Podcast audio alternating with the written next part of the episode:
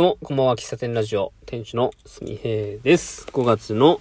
18日でしょうか今日は、今日は、今日は、今日は18日の火曜日ですね。21時7分を回りました。皆さんご機嫌いかがでしょうか昨日は、あの、音声日記は、なんか、途中まで撮ったんですけど、これ何話してんだっていうところやってたので、やめました。で、えー、まあ、ノートをね、まあ、代わりではないですけど、ノートで、まあ、ブログを書いたんですけども、えー読んでいただけたでしょうか。うん。まあ、まだ読んでいない方は、概要欄に、リンクを貼っておきますので、えーもし興味があれば、読んでいただけると嬉しいです。えー今日も雨ですね。雨というか、今日午前中はね、あのー久々のというか、まあ、梅雨に入って、今日が3日目かな？うん。まあ、久々に晴れ、晴れたというか、まあ、久々でもないけどね。晴れたんですよ。で、えー僕は、あのー屋根工事をしたお宅のですね、天井裏に入りまして、えー土がね、だいぶ落ちてましたから、そこの、えー掃除をしてました。掃除機、まあ、でっかいあの、現、工事現場に、工事現場用というか、まあ、大工さんとかが持っている大型の、うん、不織布かな、紙パックじゃないやつ、ドラム式のね、掃除機を持って、えー、マスクをして、マスクといってもあれですよ、あのーあれです。あの、皆さんがよくしてるマスクではなくて、こう密閉された、まあ割といい、いいやつをしてですね、え天井裏に潜り込みまして、断熱材をめくり、断熱材の上に乗っかった土をね、掃除機で吸いまくってました。断熱材の上に乗ってるので、そのまま掃除機で吸うとですね、断熱材って、あの、よく天井に入ってる断熱材って、グラスウールって言ってね、えーガラス繊維のやつなんですね。綿、綿みたいなやつですね。があるんですけども、えーで、その表面、周りってのはビニールなのかなで、覆われて、で、うん、まあ、吸うとね、なんていうんですか、掃除機で、えービニール袋を吸った方はわかると思うんですけど、あの、詰まった音って、ふーってね、なんていうのかね、あれは。まあ、吸えないんですよね。だから、横着こいてね、断熱材の上に乗ってる土とかを吸っちゃうと、まあ、まあ案の定そういう風になっちゃうので、まあ一枚一枚全部めくってですね、で、天井の上、えー天井の上をね、こう、まあ歩けるところってか限られてますから、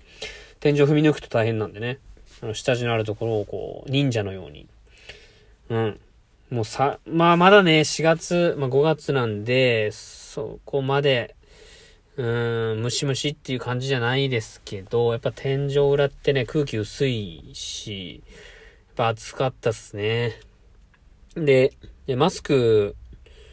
その、普通の、こう、一般的にしてるマスクって、耳、耳耳にかけてるあたりって隙間が空いてたりとか、まあなんだかんだ隙間があるじゃないですか。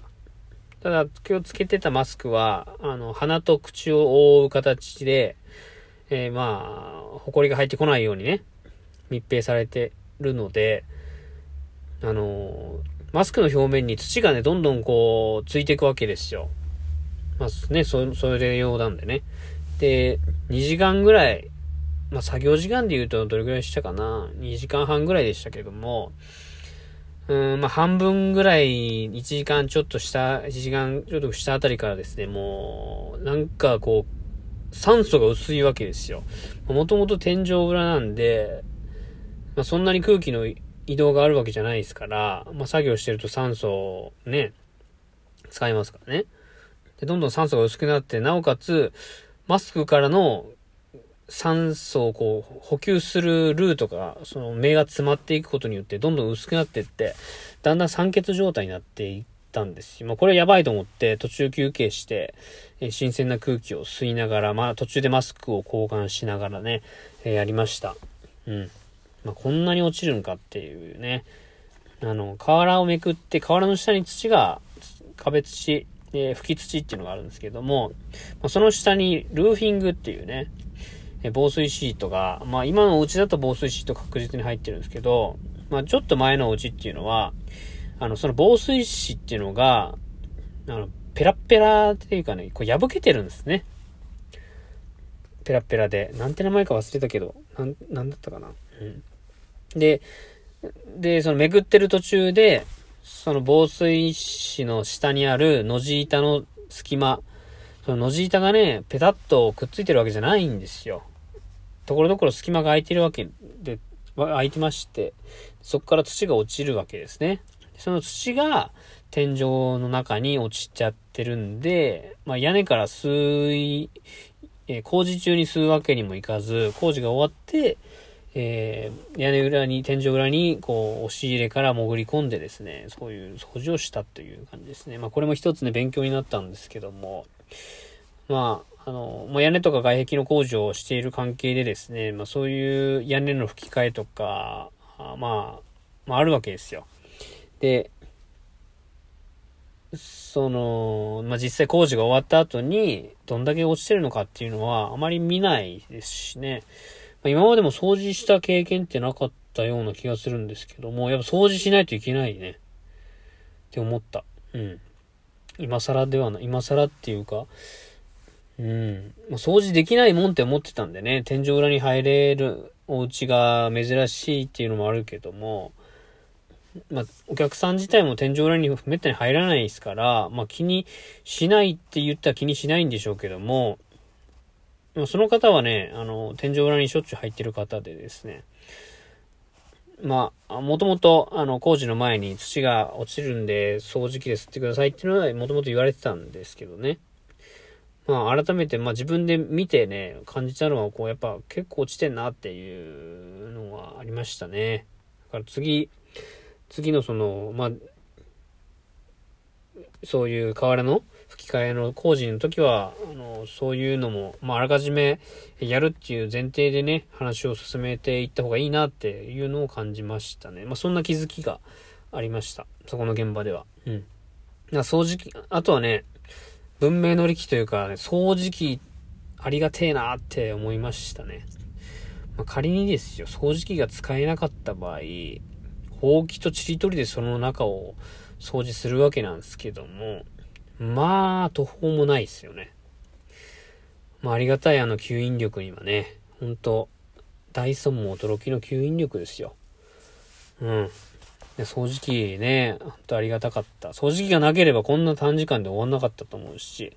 まあ多分途方に暮れて僕はもう、あの、お手上げ状態というかね、これ終わんねえ、やべえ終わんねえって言ってね、何もしない状態がね、え多分30分くらい続いたんじゃないかな。あ、これやばいな、みたいなね。それにならなかったのはもう、本当に掃除機のおかげですね。掃除機、今日はね、使った後、あのー、もう、ちゃんと洗ってあげましたよ。あの、不織布なんでね、あのー、まあ、目詰まりしていっても、まあ、吸引力はなかなか落ちないんですよね。工事現場用っていうのはそういう、あのー、プラスターボードとかね、あの、キリコとか、まあ、カンナクズとかね、木の、キノコっていうんですかね。まあそういうのを吸う、細かいのをよく吸うので、まあそれでも、えー、吸引力が落ちないように現場用の掃除機っていうのはできてるんですけども、まあそれでも使った後っていうのはだいぶね、そのメッシュの部分というか不織布の部分がね、えー、詰まってるので、もう水洗いしてね、あの今日干してますよ。まあ次使う人に、次使う人もね、あのー、やっぱ中に物が入ってると使いづらいでしょうしね。まあ、そういう掃除、掃除機を洗いましたという話でした。うん。まあ、まあ今日はそんな一日、あの、でしたね。あの、会社で、えー、まあ話変わりますけど、会社でね、あの、まあ、ブログを書いたりとか、まあ、広報的な活動をしてるんですけども、うん、まあ、大体こう、決まり文句というかね、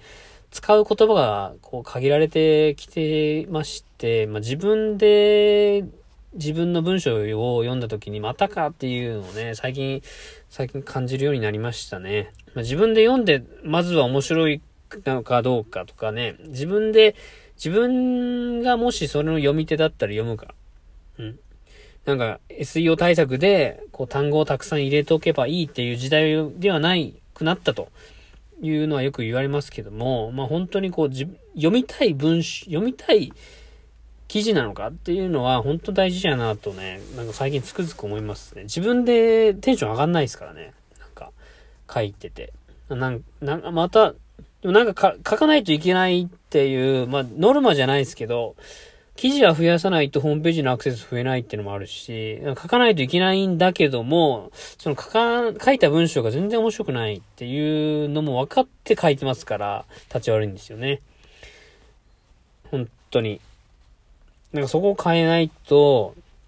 まあ、他の、他のというかまあ、他の同じようにね、あの、情報発信してる、企業さんに比べてやっぱり、劣るし、見られる、見られない